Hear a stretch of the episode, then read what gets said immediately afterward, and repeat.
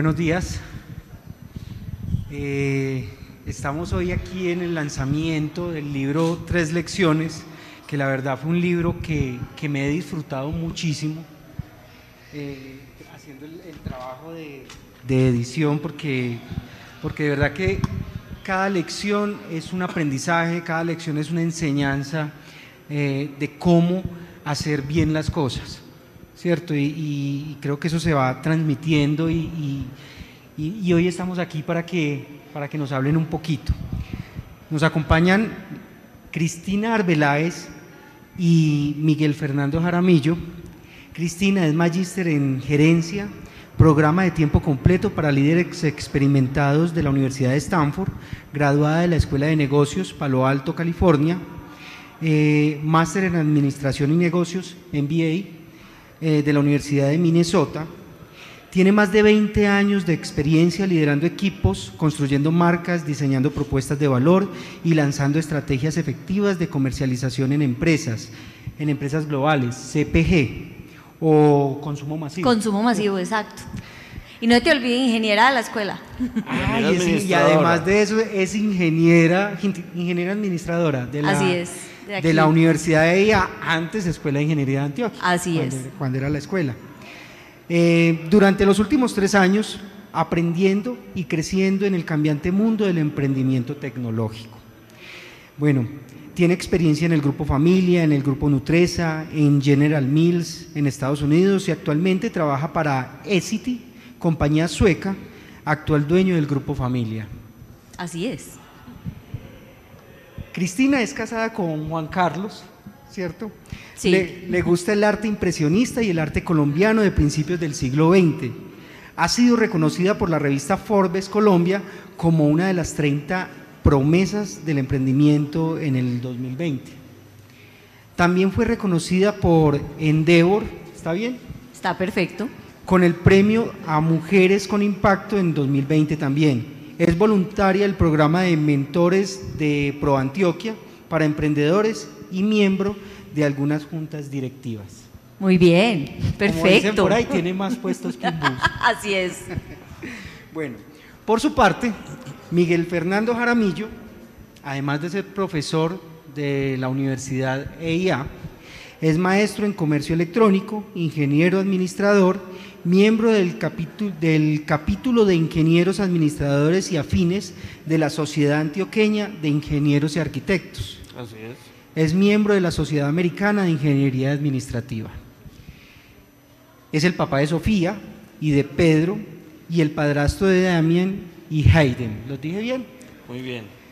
Es el esposo de Sandy y es mago aficionado desde los cinco años. O sea, no es cualquier cosa, es mago. Desde 2017 es el director del programa de Ingeniería Administrativa en la Universidad EIA.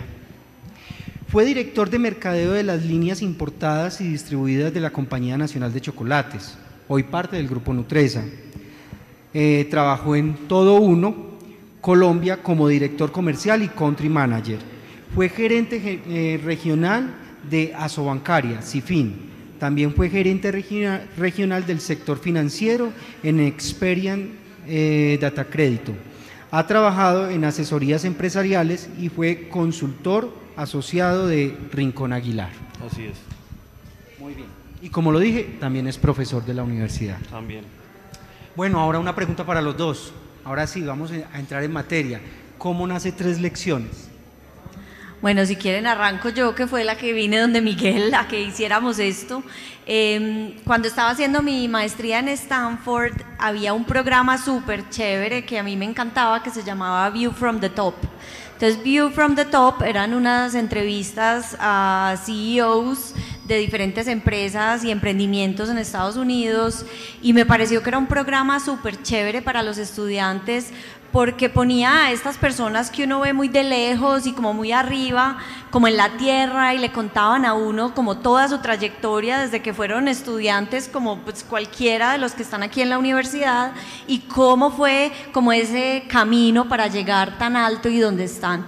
Entonces, eh, me pareció un programa súper chévere y cuando volví a Colombia vine un día donde Miguel acá a la universidad y le dije, Miguel, montemos algo parecido, vení, pensemos a ver qué, qué se nos ocurre y de ahí salió la inspiración para tres lecciones. Sí, em, digamos que después de, la, del acercamiento de Cristi, eh, nos pusimos a hablar y yo le dije que yo tenía también desde hacía rato como una ilusión de tener un podcast o un programa, alguna cosa. Eh, esa idea estaba en remojo. Eso fue las primeras conversaciones como en el 2019. En el 2020, pues eh, no tuvimos normalidad sino hasta marzo. Y digamos que bueno, la cosa estaba ahí conversada, nos interesa, muy chévere y no sé qué. Pero cuando ya estábamos en confinamiento volvimos a hablar y dijimos, bueno, ¿y por qué no ensayamos hacer el programa eh, virtual, pues, a, través de un en vivo? Y realmente el primer programa fue un piloto que hizo Cristi con, eh, con María, María Adelaida Pérez. Con María Adelaida Pérez de Grupo Bios. De Grupo Bios. María se prestó de conejillo de indias. Así es. Y ese fue, digamos, el primer programa que lo grabaron por allá como en mayo del año pasado y en septiembre retomamos el asunto y dijimos, bueno, arranquemos. Nuestro plan original era que creíamos que íbamos a tener, si acaso, dos, dos videos al mes, o sea, cada 15 días, porque cuadrar las agendas de los invitados podría ser muy difícil, no sé qué. Pero muy rápidamente empezamos a, tener pues, gente que nos aceptaba la invitación semanalmente. Entonces, el, programa pues hoy en día eh, se emite todos los jueves a las 5 de la tarde, salvo digamos algunas excepciones por temas de agenda o alguna cosa que movamos el horario, como el día de hoy que estamos pues transmitiendo a, esta hora. Em, y bueno, ese es, ese es un poco como el... Ah, bueno, lo otro es la escogencia del número 3. El número 3 em, viene, digamos, de dos cosas. Una, pensar que cuando uno asiste a una conferencia y oye pues una presentación de, de cualquier invitado, si las conferencias tienen muchas ideas o muchos puntos, digamos, que se desarrollan, cuando uno sale de la conferencia, uno normalmente no recuerda pues los puntos que el conferencista quería exponer. Entonces, eh, pues las investigaciones dicen que los seres humanos recordamos en triadas, aprendemos en triadas, de hecho, pues es una técnica que se utiliza mucho en la literatura también, los libros son escritos como en tres partes y demás. Entonces eh, dijimos, bueno, propongámosle a la gente que escoja el, cada uno de los invitados al tema, pero que nos lo sintetice en tres lecciones, con el propósito de que al final de cada programa, pues cada uno se fuera con las tres lecciones que el invitado nos quería compartir. Y al final también, así por eso hacemos al final la recapitulación de las tres lecciones, porque queremos siempre que los invitados, personas que oyen, la, ven los videos o que se conectan cada semana, pues queden con tres aprendizajes que puedan recordar. Próximamente que compren el libro. Así es. Así es. Muy bien. Eh, o sea que tres lecciones es un hijo de la pandemia. Sí, sí, digamos que la idea viene desde antes, pero la pandemia nos ayudó a hacerlo realidad. Digamos que ambos teníamos el tiempo, además la facilidad de hacerlo virtual nos facilitaba un montón de cosas, entonces la pandemia nos ayudó a volverlo real. Claro, eh, digamos que desafortunadamente o afortunadamente, las guerras traen muchos aprendizajes y generan cambios para bien. Es decir, eh, hay evoluciones eh, en tecnología y en, otras, y en otras cosas. Pero, pues a esta generación eh, nunca nos había tocado una pandemia, solo algunas pocas personas en el mundo les tocó vivir una pandemia, ¿cierto? A mi papá fue uno de ellos, en la de 1918, que se fue hasta el 22, creo eh, hasta el 20, no sé, mi papá es del 20. Entonces le tocó vivir esa, esa pandemia. Eh, y de alguna manera esta pandemia también trajo mucha, muchos aprendizajes y dejó muchas lecciones y, y, pues digamos que esto es parte de eso. Sí, de acuerdo. Además yo creo que, eh, que fue un, un, aprendizaje, como dicen en inglés, a blessing in disguise, como un, una eh, bendición en la mitad de, de, de las... Eh, de la, de las circunstancias que vivíamos, porque seguramente si no hubiera sido así, hubiéramos eh, buscado que las, que las lecciones fueran, que los invitados vinieran a la universidad y que lo hiciéramos en un evento presencial. Y de pronto no hubiéramos podido contar con un invitado cada semana, ¿cierto? Porque pues habría que contar con los tiempos de desplazamiento de las personas y demás. Entonces, este formato nos ha permitido eso, nos ha permitido que las personas invitadas nos abran muy fácilmente espacio en sus agendas, se conectan desde la casa o desde la oficina o desde cualquier lugar en el que estén y eso pues también eh, nos ha ayudado a contar con, yo diría, con la calidad y con la cantidad de invitados que hemos tenido.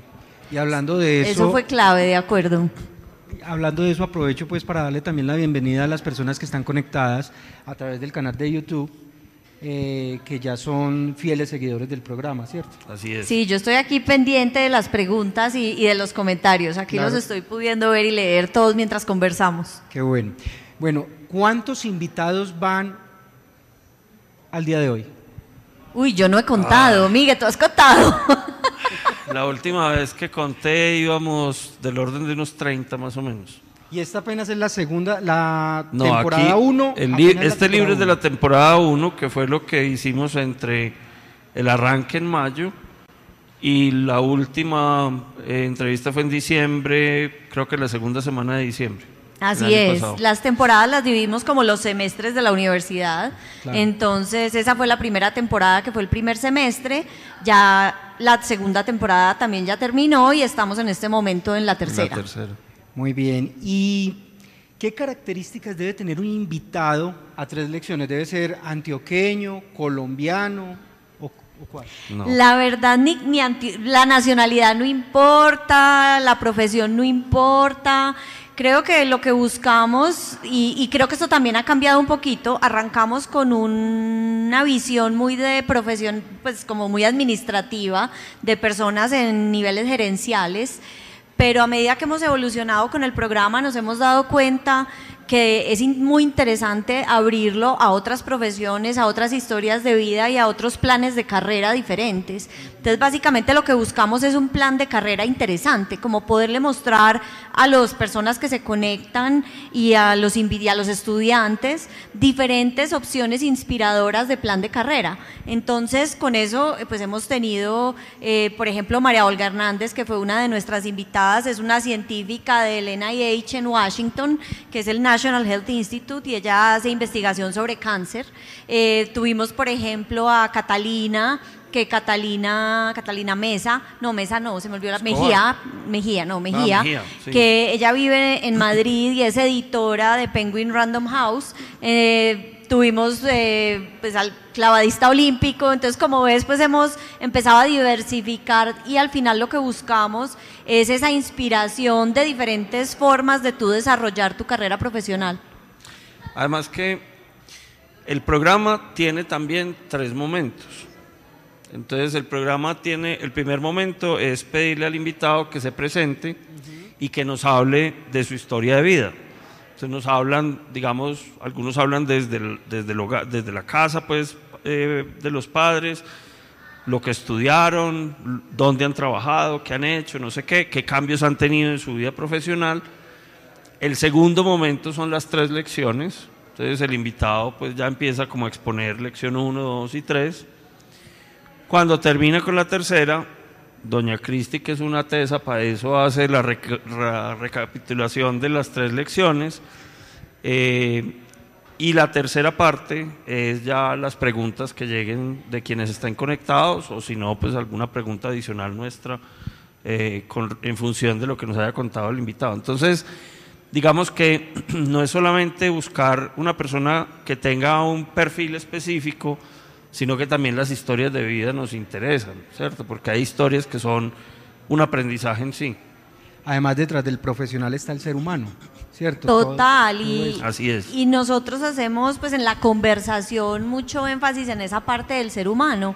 A mí me encanta, por ejemplo, la entrevista de Juan Carlos Mora, el, el presidente del Grupo Bancolombia, porque él la aborda desde una vulnerabilidad de él como ser humano y como profesional. Entonces, ¿qué más eh, visión del ser humano que una persona como él se muestre vulnerable en un programa como estos? Entonces, esa se las recomiendo que la vean completica, que es súper interesante, o que la lean en el libro de la segunda temporada la que no ha salido. sí. sí. Eh, bueno, si se tiene un podcast, si se tiene un, un en vivo en, en el canal de YouTube o por Zoom, ¿cierto? ¿Por qué hacer un libro? Adelante. Pues sí, estamos los dos que nos conversamos. pues desde mi punto de vista, para mí tiene como dos temas clave y es, pues es súper chévere uno poder tener esto transcrito y poder rápidamente ir a como esos tips claves de cada entrevista. Entonces, nosotros molestamos mucho y, y en las conversaciones, ya que llevamos muchas, pues traemos a colación como esos tips que para nosotros han sido claves en diferentes conversaciones. Uno que, pues del que hablamos mucho en muchas entrevistas es el 70-30 de Carolina Leiva. Eh, y no les voy a contar qué es para que lo lean o lo busquen, eh, pero ese está ahí en el libro también resaltado, el sí. 70-30 de Carolina Leiva va a ser famoso. Entonces, qué rico uno, pues yo me sueño ya que los tengo, pues ir y, buscar esos tips que para mí fueron claves y ponerles un señaladorcito para poder ir a ellos rápidamente y constantemente y para que no se me olviden. Entonces, para mí, por ejemplo, esa es una de las razones fundamentales por las cuales tener el libro. Y voy a dejar que Miguel diga las otras. Eh, no, yo lo primero pues que debo decir es que para mí eso es un sueño hecho realidad, ¿cierto? Porque lo habíamos soñado en, el en- acuerdo, en- en desde la planeación, principio. digamos, del principio de, de la idea y demás, que tan chévere que aquí pudiera salir un libro. En la medida en que fueron pasando los invitados, nos fuimos dando cuenta de que esto termina siendo un compendio de administración y de historias de vida y que ese compendio es muy valioso, pues chévere a quien le guste el video que los vea, pero también es muy valioso como material de consulta, eh, sirve inclusive pues para nuestras clases en, la universidad, porque como digo, ahí hay un, un manual de administración que está basado en las experiencias vividas, en los errores cometidos y en los aprendizajes de cada uno de los invitados. Eso por un lado. Por el otro lado, eh, nosotros hemos querido hacer de tres lecciones una experiencia transmedia, o sea, multimedial. Entonces, tres lecciones tiene los en vivos en, en video que quedan pues en el canal de YouTube de tres lecciones. Bajamos los audios, los convertimos a MP3 y tenemos un canal de podcast en Spotify y en Google Podcast y en otras plataformas. Y ahora pues tenemos el medio impreso. Entonces con eso pues digamos que tenemos video, audio y, y- y lectura, eh, tratando pues como de llegarle a distintos públicos. A cada uno le gustará eh, un formato distinto. Además, No, iba a reforzar lo que dice Miguel, pues de la recopilación de verdad de, de conocimiento que hay acá es impresionante. Pues cuando uno mira el calibre de los invitados, pues esto es un manual de administración impresionante. Y, y no tanto de la parte técnica de la administración, sino muy de la parte blanda de la administración y de todo eso que, que no es una fórmula mágica de uno más uno es igual a dos, sino que de verdad es un tema que se aprende con la experiencia, es un tema que se aprende más con el hacer. Entonces, oír desde el hacer de todas estas personas, creo que a cualquier profesional le va a ayudar un montón eh, en su vida profesional e incluso personal.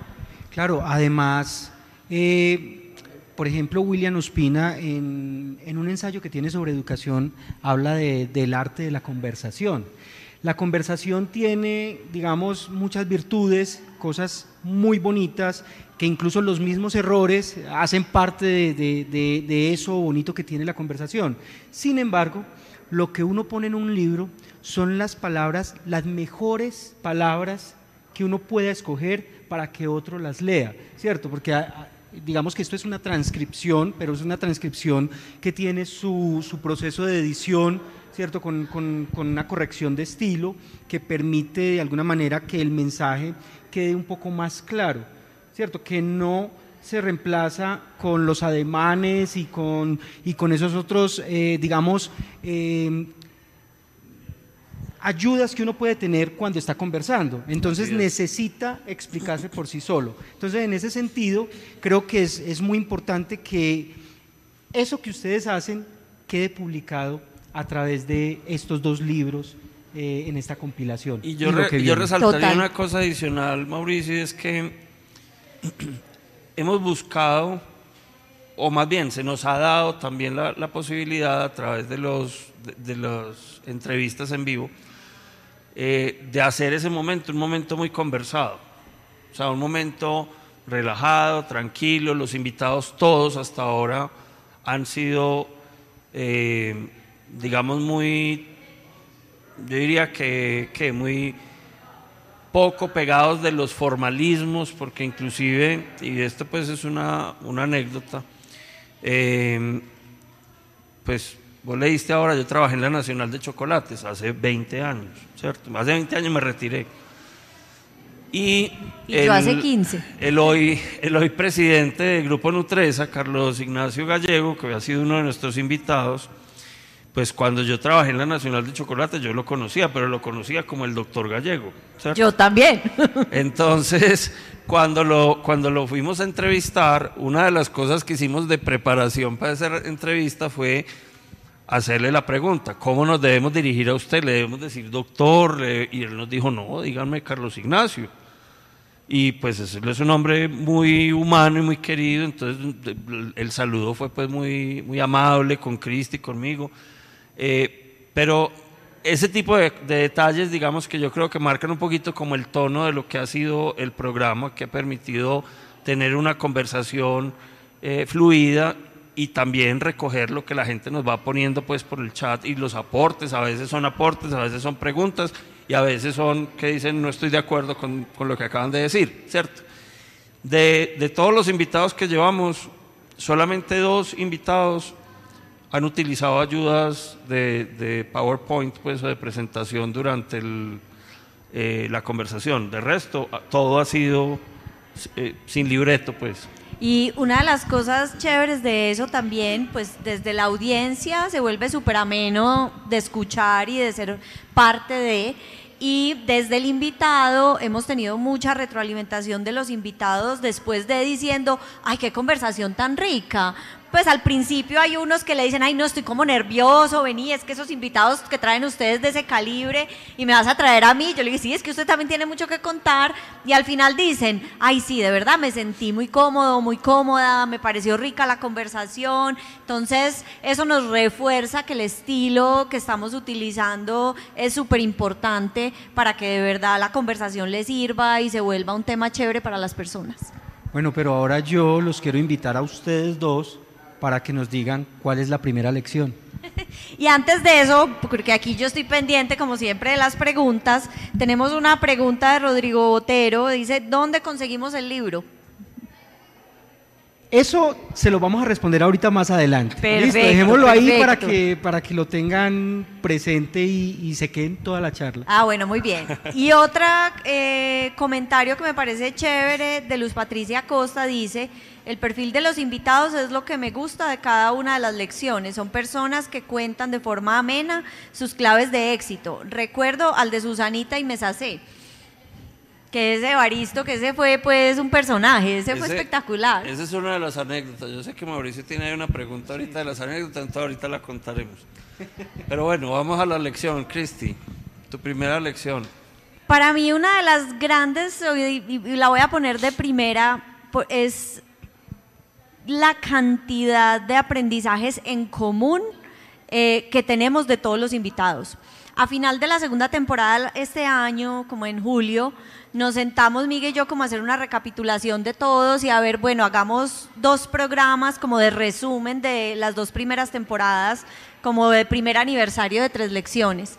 Y una de las cosas que nos sorprendió al hacer ese trabajo fue que al final lo que logramos hacer fue recapitular todo en seis temas claves y en seis temas claves, cada uno con sus tres lecciones, por la cantidad de temas en común que encontramos. Entonces eso para mí es una de las grandes lecciones de, a pesar de ser historias de vida tan diversas y tan distintas, lo fundamental es lo mismo.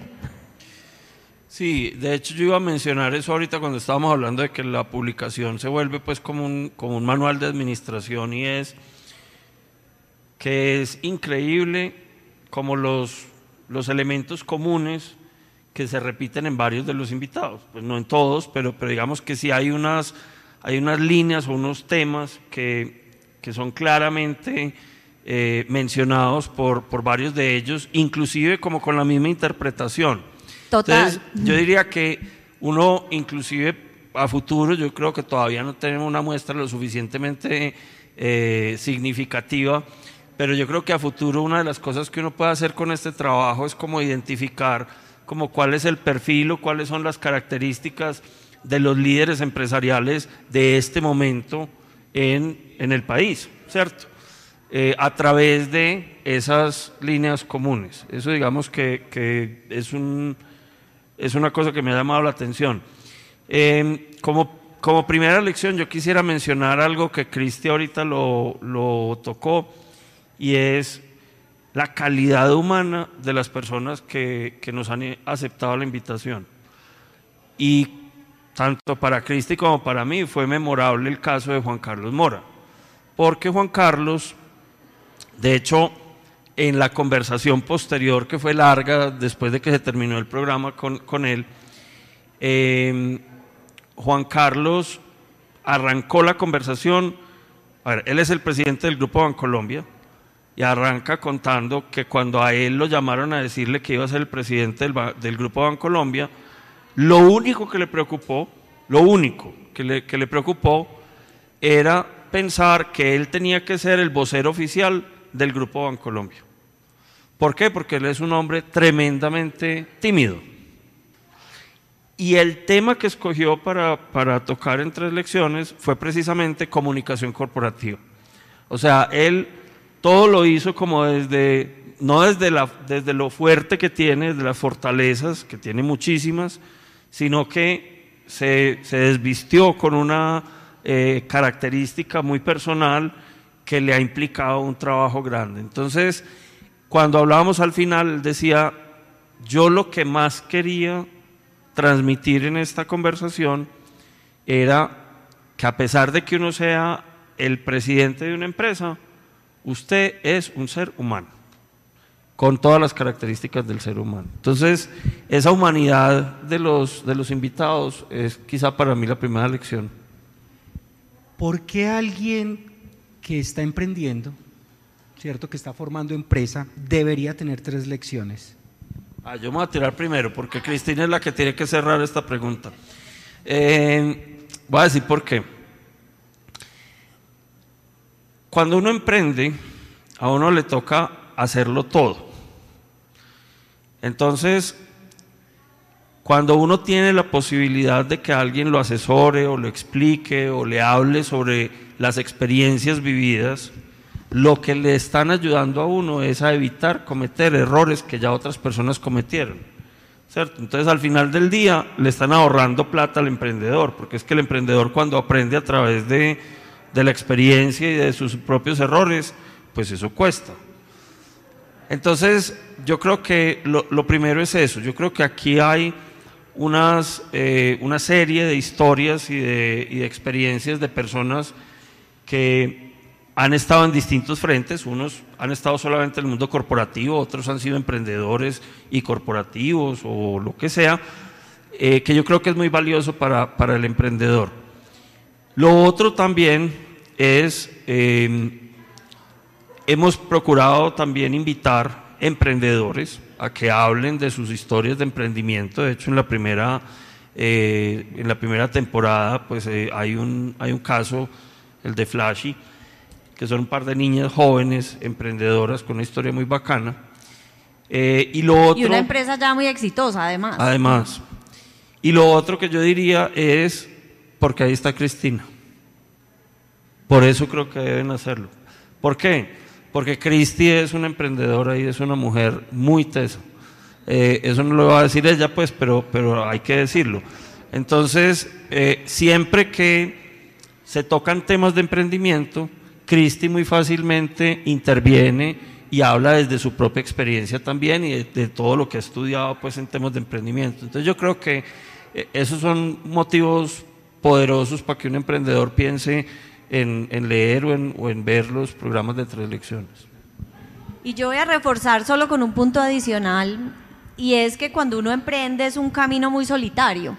Precisamente por eso mismo que dice Miguel, a uno por qué le toca hacer todo, pues porque uno está solo, ¿cierto? Uno al principio, sobre todo en ese arranque, uno está solo contra el mundo. Entonces, en esa soledad, pues obviamente uno tiene muchas inseguridades, porque uno no se las sabe todas, y uno es consciente que no se las sabe todas. Entonces, para mí tres lecciones es como una compañía para el emprendedor y ese asesor que puede que tenga algunos, pero este se le vuelve un asesor que sabe de todo porque ahí tenemos profesionales que han pasado por muchos caminos diferentes, por muchos retos diferentes. Entonces va a poder encontrar respuestas de pronto a muchas preguntas, va a poder encontrar esa, como, como esos role models, como dicen los gringos, para para ver que sí se puede, que de pronto lo que el emprendedor está enfrentando es normal y que es normal, primero, pues que le pasen cosas desde lo técnico, pero también desde lo emocional, porque es un camino que tiene una parte emocional importante. Entonces, para mí es esa palabra, es como ese, esa compañía para el emprendedor en ese camino que al principio es muy solitario. Y es caminar sobre hombros de gigantes Total, me encanta esa. Para las frases célebres. Sí, así es, tal cual. Anótala, Mauro, para las frases célebres, que ese es el futuro libro que tendremos. ¿Hasta cuándo va a tres lecciones? Yo no sé. Por ahora no, no tiene final. Yo no sé, yo, yo creo que, como te decía, al principio creíamos que iba a ser una cosa medio tímida, es decir, que iba a ser muy esporádico, que no iba a ser tan fácil que la gente nos aceptara eh, era, era un, un, experimento totalmente nuevo para los dos. O sea, aquí nos ha tocado desde aprender cómo hacer las conexiones, cómo hacer el en vivo. Hemos tenido cacharros con, con las conexiones. A veces nos retrasamos porque falta hacer un clic por allá en algún lado y entonces no funciona. Cosas de esas, pero, eh, pero todo ha sido como un proceso evolutivo. De hecho, pues probamos varias plataformas hasta llegar pues al modelo en el que estamos ahorita, pues que transmitimos en vivo por YouTube. Eh, y yo no sé hasta cuándo vaya a ir. Yo, yo creo que pues tanto para Cristi como para mí se ha vuelto como un momento de la semana importante de mantenerlo. Nosotros creemos que esto es un aporte para la academia, para los estudiantes, eh, aunque las estadísticas nos dicen que no solamente es el grupo de edad de los estudiantes, sino que muchas personas mayores, mayores digo pues hasta, hasta el rango de 55 años, digamos que son los que marcan como, como rango etario de mayores eh, vistas. Entonces, pues eso es, eso es muy interesante porque yo creo que ha sido un experimento donde hemos probado muchas cosas ¿Y hasta cuándo iremos? Hasta que ya no tengamos invitados, para, pero yo creo que eso va a ser muy difícil. Y yo voy aprovechar eso para la segunda lección de mi punto de vista, y es la importancia de la consistencia. Y yo creo que una de las cosas importantes que hemos tenido en este camino y que hemos aprendido es lo importante de ser consistentes en ese espacio todos los jueves, 5 de la tarde, el formato de las tres lecciones, la forma como lo abordamos. Entonces, creo que para mí esa es la segunda lección, la importancia de la consistencia. Y que lo diga Cristi, que le ha tocado hacer el programa a veces desde la parte de atrás de un carro. Ay, sí. Ah, no. La única forma que no me conecté era porque estaba en un avión y ahí sí pues no podía. Pero de resto yo me conecto de donde sea. Muy bien. ¿Qué tanto ha cambiado tres lecciones eh, o qué tanto les ha atravesado la vida de ustedes? Hmm, yo creo que lo primero es eso que acabamos de decir, es decir, que, que se ha vuelto un espacio eh, importante para, pues, de, compromiso, digámoslo así, de los dos. Eh, en mi caso, pues que, que tengo hijos y es un espacio que la familia me respeta, ¿cierto? A veces. A mí mi marido también. Él sabe que los jueves se va de la casa y no me puede llamar. mis hijos a veces se conectan, sobre todo la hija Sofía se conecta a veces. Eh, y eso ha sido muy interesante, pues también como que ellos tengan la posibilidad de, participar ahí. Eh, en lo personal, hay muchos momentos en los cuales se termina el programa y uno queda como con una sensación bacana, pues como, como, uy, esto fue muy gratificante esta conversación. Y entonces se vuelve el tema de la conversación en la comida o el tema de conversación al otro día. Entonces yo creo que eso pues nos, eh, nos ha marcado no solamente por lo que aprendemos profesionalmente, sino por la experiencia de vida de, de hacer el ejercicio pues y de aprovecharlo. Y sobre eso yo creo que es que es un disfrute. Pues para mí es un disfrute. Yo me lo gozo totalmente. Para mí no es un trabajo, para mí no es algo que, ay, ya me toca conectarme a tres lecciones, toca hoy. No, para mí yo no la hora y, y nos saboreamos los invitados antes de y cuando conversamos, por ejemplo, una invitada pues que nos estábamos soñando hacía mucho tiempo que Silvia Escobar, la expresidente de Terpel, y cuando por fin logramos conectarnos con ella, invitarla y nos aceptó la invitación de una, pues fue súper gratificante para nosotros y, pues nada más feliz y, y colgamos esa conversación y decíamos, qué delicia, pues, qué tan bacano lo que logramos. Por fin logramos traer a esta invitada que hace tanto nos la estábamos soñando. Entonces, de verdad ha sido un espacio, pues, para mí personalmente y profesionalmente súper gratificante, que yo creo que por eso es que también no tiene fin, porque es que para mí es rico y yo me lo disfruto 100%. Y, y quisiera agregar otra cosa, y es que es una reconexión. ¿En qué sentido lo digo? Eh, muchas veces uno a las 5 de la tarde de un día, si ha tenido un día con mucho voleo, puede que tengas la cabeza pues revolcada o, embotada o llena o cansado o lo que sea, ¿cierto? Y no es poco frecuente que nos pase eso, ¿cierto? A veces uno tiene unos días que son de una cosa detrás de la otra y llega a las 5 de la tarde y obviamente pues hay que cambiar el cassette y hay que ponerse pues como en modo tres lecciones.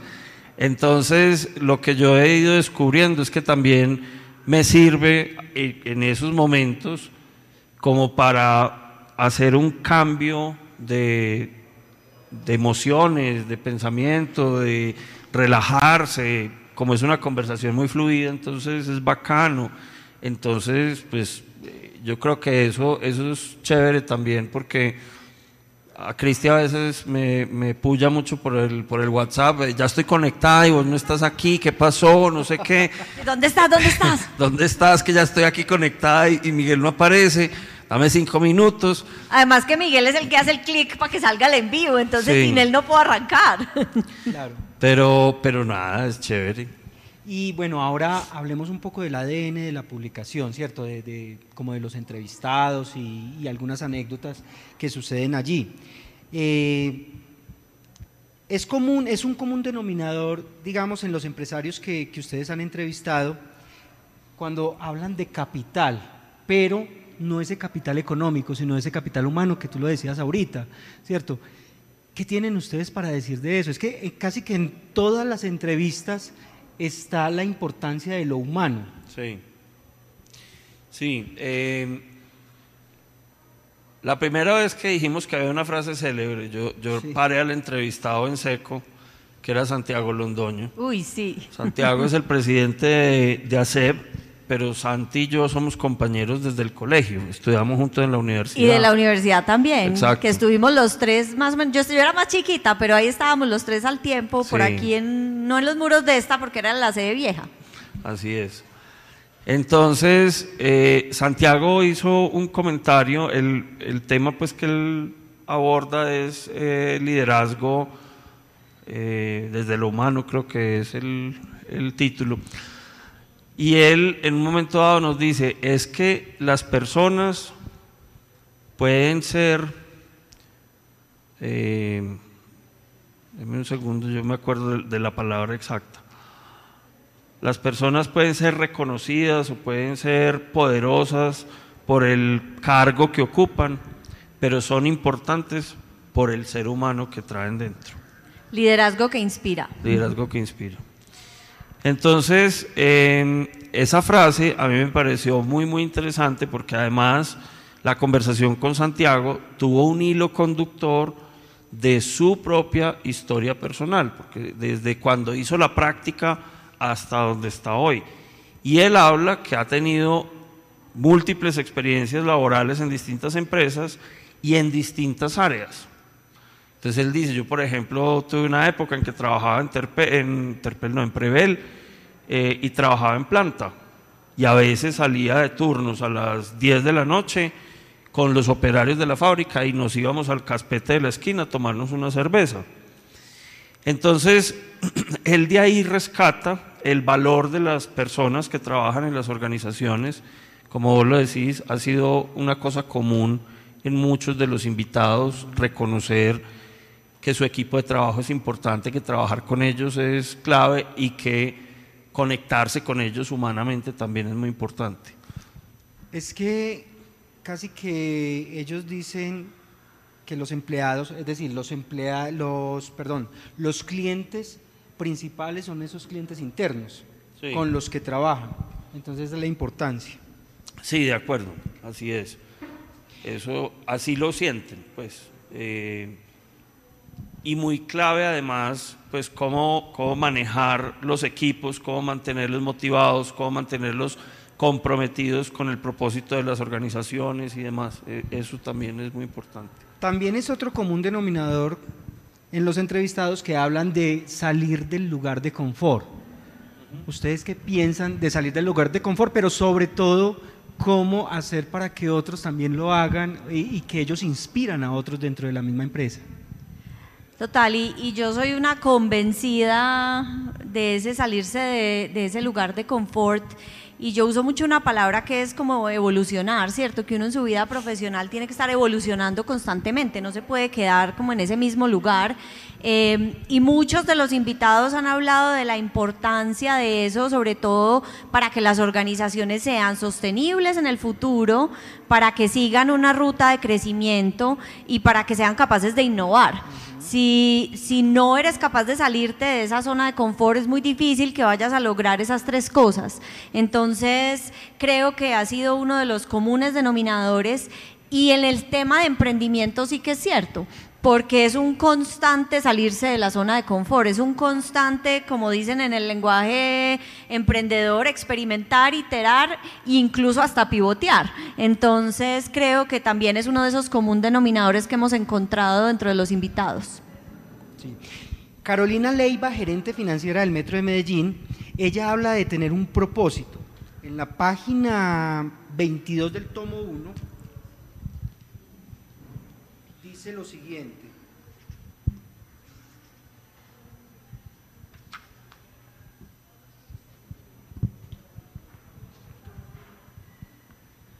No, ese es el tomo 2. Ese es el 2, el gordito, el gordito. Es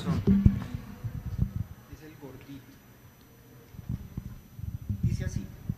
El propósito es como un motor que hace que uno se levante todos los días, se organice bien juicioso y salga contento a trabajar. ¿Cómo lograr que ese propósito se transmita en sus empleados? Yo creo que lo más importante es el ejemplo.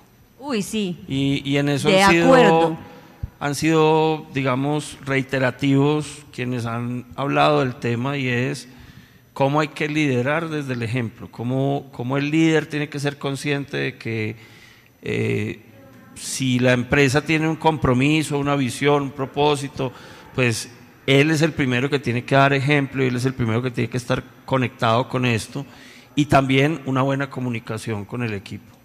Y yo creo que el empoderamiento, ¿cierto? Dejar que el equipo también tome decisiones, camine solo, se equivoque, eh, que, que, la persona se haga cargo de su rol y de sus responsabilidades y que sea pues la, dueña del tema, ¿cierto?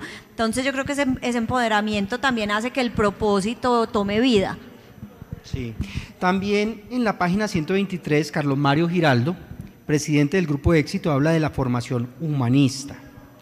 Una formación humanista te ayuda a entender lo que es un propósito superior, que el objetivo de los negocios no es solamente vender y generar utilidades, y que si no hay una utilidad para la sociedad, el negocio no tiene un futuro sostenible. Yo les hago una pregunta. ¿Cuál, según ustedes, debería ser la responsabilidad de la universidad en esta formación? la universidad en general? Pues yo que no estoy, no soy tan académica, pongámoslo tan, porque algo pues estoy vinculada a la universidad. Em, yo creo que es fundamental el rol de las universidades en esa formación humanista. Em, les voy a contar una anécdota de Stanford. Una de las clases ícono de la Escuela de Negocios de Stanford tiene sobrenombre y le dicen Touchy Philly eh, y la clase es acerca de cómo manejar relaciones humanas, tal cual, y cómo manejar relaciones difíciles. Entonces, y, se, y parte todo de conceptos humanistas.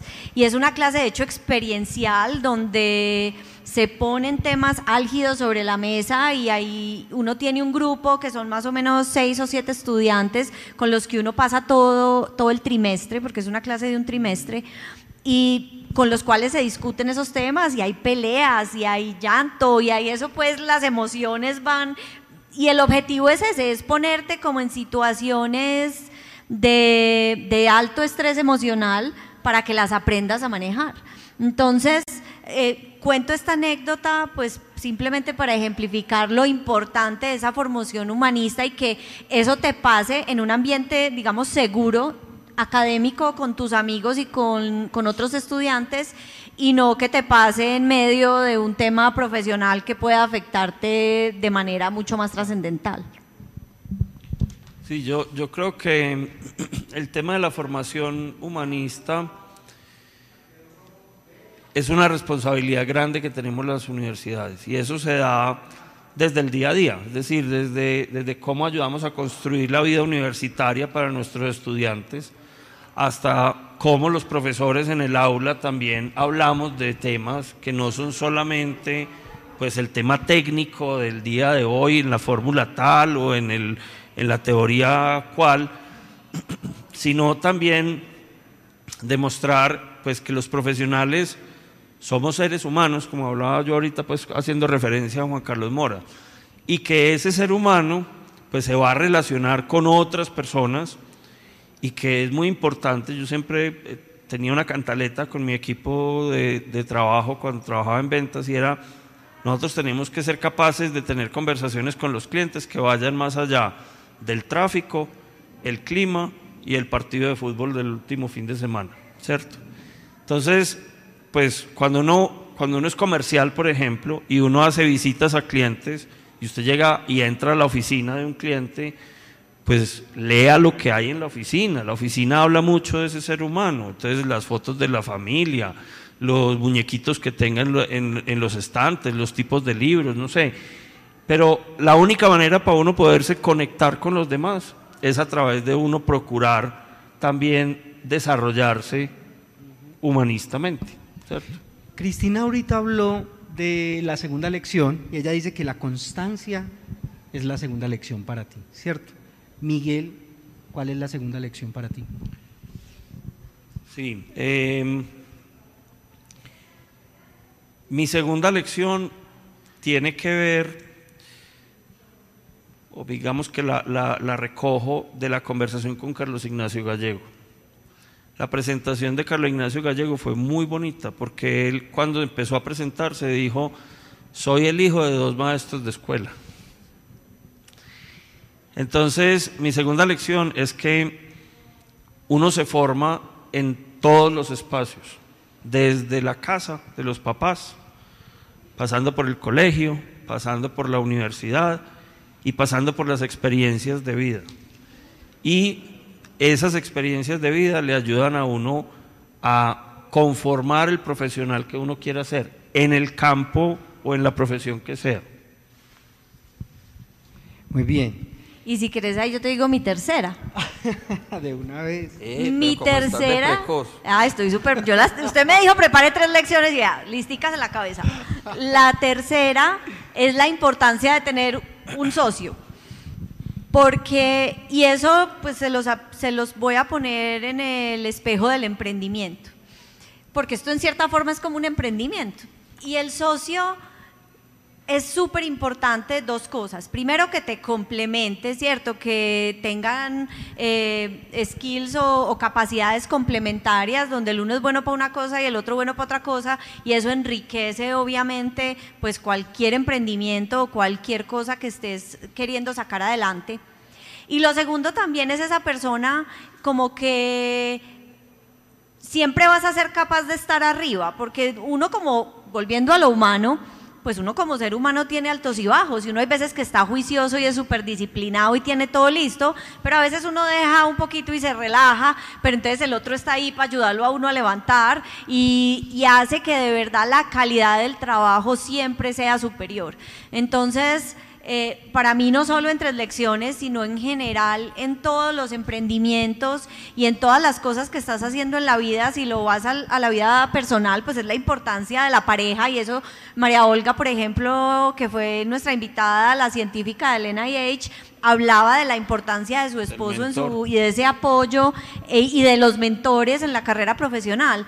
Entonces vuelvo ahí a esa importancia de tener esos socios eh, durante todo el camino que te ayuden a que lleves todo a un nivel superior. Muy bien. Bueno, como esto es un programa en vivo, ¿les ha pasado algún cacharro que ustedes digan, wow, ¿qué vamos a hacer? Sí, claro. Vea, eh, lo más frecuente, y soy el responsable de ello, es que eh, 5 de la tarde, estamos conectados desde antes con el, con el invitado, 5 de la tarde, listo, nos fuimos. Tran, hacemos clic y empezamos pues la presentación, hola, bienvenidos, no sé qué, bla, bla, bla, y de pronto me dice Cristina, Miguel, no estás transmitiendo. Entonces, Nos bueno, ha pasado varias veces, no una nomás. Venga a ver, no sé qué, en algunas veces inclusive es un tema más de configuración, entonces me toca decirles, desconéctense del Zoom, vamos a hacer aquí, un- voy a hacer un cambio, volvemos a conectarnos, en fin, bueno, eso tiene ahí toda una eh, parafernalia. Acordate que al principio empezamos con Teams Uy, sí, y nos pasó que una vez que el invitado no se podía conectar. Sí. y no le funcionaba y no le funcionaba. Nos tocó en vivo pasarnos a Zoom, conectarnos con el invitado en Zoom y pasar a todo el mundo para Zoom. Con las emprendedores Uribe, con Susana y... Y que no ha llegado el invitado. Nos y esa, pasó una esa vez. fue la otra, esa fue la otra, eh, esa es de, de esta última...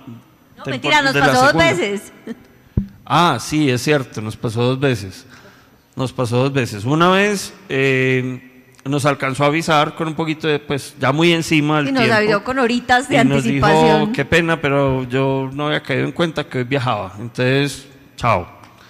Entonces, bueno, nos tocó pues salir, poner la cara y decir, amigos, el invitado no llegó, chao. Eh, tres veces nos ha pasado, ya te voy a decir la tercera.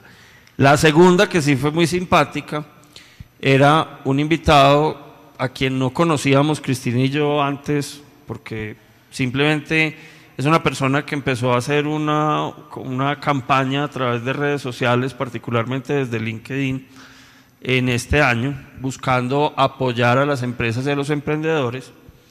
Él es el gerente de, de panadería Susi y eh, pues yo lo, lo contacté, no sé qué, le dije, vea, nosotros hacemos esto, ta, ta, ta". listo, ¿para cuándo? Para tal fecha, a tal hora, muy bien. Nosotros 15 minutos antes conectados y el hombre no aparecía.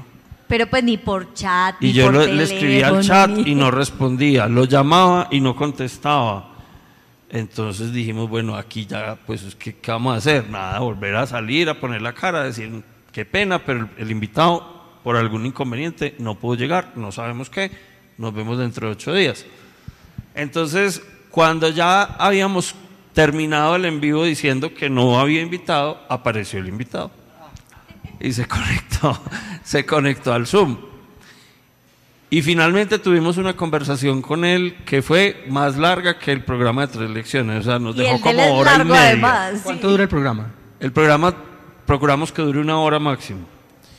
Entonces, este hombre empezamos a hablar y hablábamos y hablábamos y conversábamos. Un conversador extraordinario, Evaristo. Eh, entonces, eso digamos que nos dio pie también como para ya conocernos y para preparar un poco mejor la, el en vivo a los ocho días y a los ocho días efectivamente se conectó. Y el tercero, el tercero fue lo siguiente, nos habían recomendado a través de un amigo que vio el programa y nos dijo, hombre, ¿por qué no invitan al presidente de Tigo, a Marcelo Cataldo? Ah, ya, ya, sí.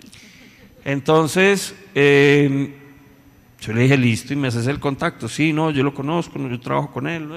Listo, nos hicieron el contacto con mucha eh, preparación, digamos, porque entonces nos comunicamos con el equipo de comunicaciones de Tigo y ellos pues eran como el puente para cuadrar agenda, para cuadrar temas, no sé cuántas, ta, ta, muy bien. El día de la, de, de la presentación de Marcelo, eso fue en abril de este año, entonces el país estaba revolucionado, pero eso era pues como la primera semana pues de todo este movimiento que hubo eh, en las calles, las protestas y demás. Y los empresarios estaban en un momento como de mucha tensión porque había mucha, eh, digamos, mucho malestar hacia, hacia las empresas en general. Entonces Cristi cayó en cuenta y dijo, "Hey, ¿por qué no validemos si este sí es el momento adecuado para que él salga a una presentación, pues que va a ser una presentación pública finalmente, ¿cierto? Y en vivo. y en vivo. Entonces eh, validamos y nos dijeron, efectivamente, Marcelo dice que mejor en otro momento. Entonces, eso también fue, creo que la víspera o, el mismo día, ya no me acuerdo. Eh, afortunadamente, a raíz de todo lo que estaba pasando, yo había hecho un ejercicio de recoger como unas opiniones de distintos profesionales que quería llevarlas a, a la clase de introducción a la ingeniería con los muchachos de primer semestre, digamos conectado con todo lo que estaba pasando, pero muy procurando darles un mensaje de positivismo a los muchachos. Y salió un compendio eh, chévere. Entonces, ese programa lo reemplazamos por esa conversación que no éramos sino Cristina y yo. Eh, pero si no, hubiéramos tenido que cancelar esa, esa presentación también. Yo quiero hacer una, una lectura de, de uno de los invitados que yo creo que es uno de los que más me ha marcado, ¿cierto? Está en la página 14 del tomo 2, en la entrevista a Pedro Miguel Estrada, presidente de la compañía de empaques. Esa es espectacular. Sí, esa, es- para mí es la ese mejor. hombre pues es una caja de música, es súper entretenida. Así es. Dice, ¿cómo comenzó esta, esta transformación laboral de la compañía de empaques? A los pocos días de entrar a la compañía, me quedé a almorzar en el restaurante de los trabajadores, de todo el mundo. Allí me encontré con un muro, lo llamaban el muro de Berlín. A un lado del muro, los operarios comían un estilo de comida y al otro lado, los empleados una comida mejor. Inmediatamente dije, me tumban ese muro para pasado mañana y nos dan comida buena a todos o mal o maluca para todos. Pero aquí todos somos seres humanos y vamos a comer lo mismo. Cuando mandé tumbar el muro, llegó a mi oficina el presidente del sindicato, Germán Restrepo, y me dijo, ¿usted qué va a hacer aquí? Y yo le dije, las cosas son muy sencillas. Esta compañía está quebrada. O la cerramos o la crecemos. Obviamente, como buen sindicalista, él tenía que hacer un show. En ese tiempo se usaban para las oficinas puertas en aluminio con vitral. El hombre al salir tiró la puerta y quebró los vidrios. Yo pregunté, ¿y ese quién es? Y me respondieron, es el presidente del sindicato, qué pereza que usted se meta en problemas con él. Ah, no, le dije la verdad. ¿Yo qué voy a hacer? ¿Esta compañía la crecemos o la cerramos? La entrevista continúa y es maravillosa, o sea, es una de las que más me gustan. De verdad que es un, es muy grato leer cada una de ellas porque cada una es una enseñanza no solo para el mundo empresarial, sino para la vida. No sé así es, así es. Para ustedes es lo mismo. Sí, total, y creo que lo hemos hablado pues en, en esta conversación que no es un tema solo de negocios ni de empresas, sino que definitivamente es un tema de vida. ¿Qué personajes sueñan ustedes con entrevistar? Eh, mientras Cristi la piensa, yo voy a contestar una cosa. Teníamos un personaje que era un sueño común. Nosotros hemos procurado, eso sí lo hemos hecho de manera deliberada, tratar de tener un balance entre hombres y mujeres en, en los invitados. Entonces, había una persona de la cual los dos habíamos leído y habíamos oído y habíamos visto pues videos y demás eh, una mujer muy admirable, Silvia Escobar, que era presidente del grupo Terpelo, de la organización Terpel hasta diciembre del año pasado, y una mujer que se ha dedicado a trabajar el tema del liderazgo y sobre todo el liderazgo femenino. Entonces, eh, desde hace mucho rato, le habíamos, habíamos hablado Cristi y yo de qué tan bueno que invitáramos a esta señora, pero ninguno de los dos tenía contacto, ¿cierto? y ella pues vive en Bogotá. Entonces ninguno de los dos teníamos forma como de saber cómo, hasta que Cristi se levantó por allá un primo que tenía un contacto con ella. Esto, esto a veces funciona ah, como las redes sociales. es la ñapa de las lecciones, el poder de las redes. Así es, porque esto es como las redes sociales, es yo tengo un amigo y ese amigo conoce a fulanito, entonces yo llamo al amigo y le digo, hey, vení, presentame con esta persona. Eh, o bueno, de, alguna manera pues procuramos llegar. Entonces eh, ella aceptó la invitación, como decía Cristi hace un rato. Cuando nos conectamos, eh, yo me acuerdo que, que, le dije, apenas se conectó, le dije, Silvia, esto para mí es un sueño cumplido, porque es que Cristina y yo teníamos muchas ganas de invitarte a este programa. No, pero con todo el, cariño, o sea, es una mujer súper humana. Querida, pues la más impresionante. Entonces, eh, ese digamos que fue una experiencia chévere de uno poder llegarle a alguien. Eh, hay otra persona que va a estar con nosotros en noviembre, quien yo quería eh, también invitar, porque lo admiro mucho que es el anterior presidente del Grupo Bolívar, de la Vivienda y Seguros Bolívar y Constructora Bolívar, que es José Alejandro Cortés. Eh, finalmente, hace unas semanas o un, mes, logré a través de una persona que conozco que nos hiciera el puente. Esto pues ha sido un poquito más difícil, pero, eh, pero bueno, ya nos aceptó, ya le, dijimos pues qué es lo que hacemos entre elecciones y, le pareció chévere participar, pues eh, estamos hablando pues de un hombre mayor, es un hombre pues debe estar por, casi por los 90 años, pero que sigue siendo una persona absolutamente activa en la Fundación Grupo Bolívar. Para mí más que una persona en específico, mi, lo que me sueño es que logremos un alcance de Latinoamérica, ¿cierto? Obviamente, como los invitados hacen parte de nuestra red, pues han sido muy de Medellín, algunos de Bogotá y de otras ciudades de Colombia, pero no muchos, la mayoría pues si ven son empresas paisas y, empresarios paisas, eh, pero mi sueño es que logremos, así como somos tan juiciosos en balancear hombres y mujeres, que logremos balancear un alcance regional para los invitados, que tengamos invitados de otros países de Latinoamérica, de otras ciudades de Colombia y que de verdad se vuelva un tema eh, donde aprendamos no solo de los que tenemos acá al lado, sino de unos que tengamos un poquito más lejos. Atravesar fronteras. Es que yo creo que lo que nos falta a los latinoamericanos es sentirnos latinoamericanos, ¿cierto? Así es. Muy bien. Y la última lección, ella Cristina nos, nos habló de, tener, de tener un socio, un cómplice que lo secunde, alguien que te dé la mano, más la ñapa que es poder hacer redes, ¿cierto? La, tercera lección. Sí, mi tercera lección sale de la conversación con, con María Claudia Camacho, que es quien cierra la primera temporada. Eh, a ella le invitamos a hablar del futuro del trabajo, porque ella trabaja en la sección de, de trabajo de la OEA en Washington. Y pues ella nos habló de, las tendencias, de lo que se ve, de lo que está pasando, no sé qué, pero al final nos dijo una cosa que yo creo que es como el, un buen cierre y es, al final de cuentas, el futuro del trabajo lo construimos todos. Y creo que a lo que le apunta tres lecciones también es a una construcción colectiva. O sea, que a través de, de la experiencia y el conocimiento de las personas que hemos logrado invitar, y de los que vengan podamos sacar unas conclusiones y podamos aprender entre todos y ojalá pues que podamos aplicar muchas de las cosas que hay ahí.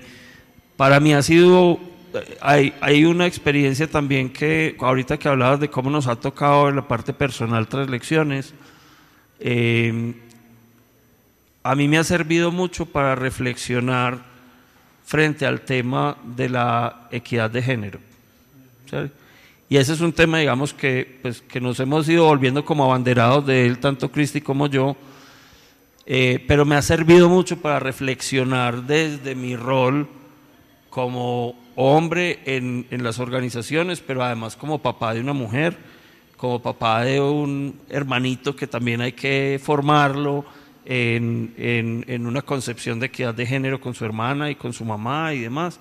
Entonces, eh, pues creo que, creo que de ahí van saliendo como unas lecciones que lo van tocando a uno y que finalmente le, le mueven el piso y vuelvo y digo, la tercera lección es lo que venga aquí para adelante lo, lo construimos entre todos.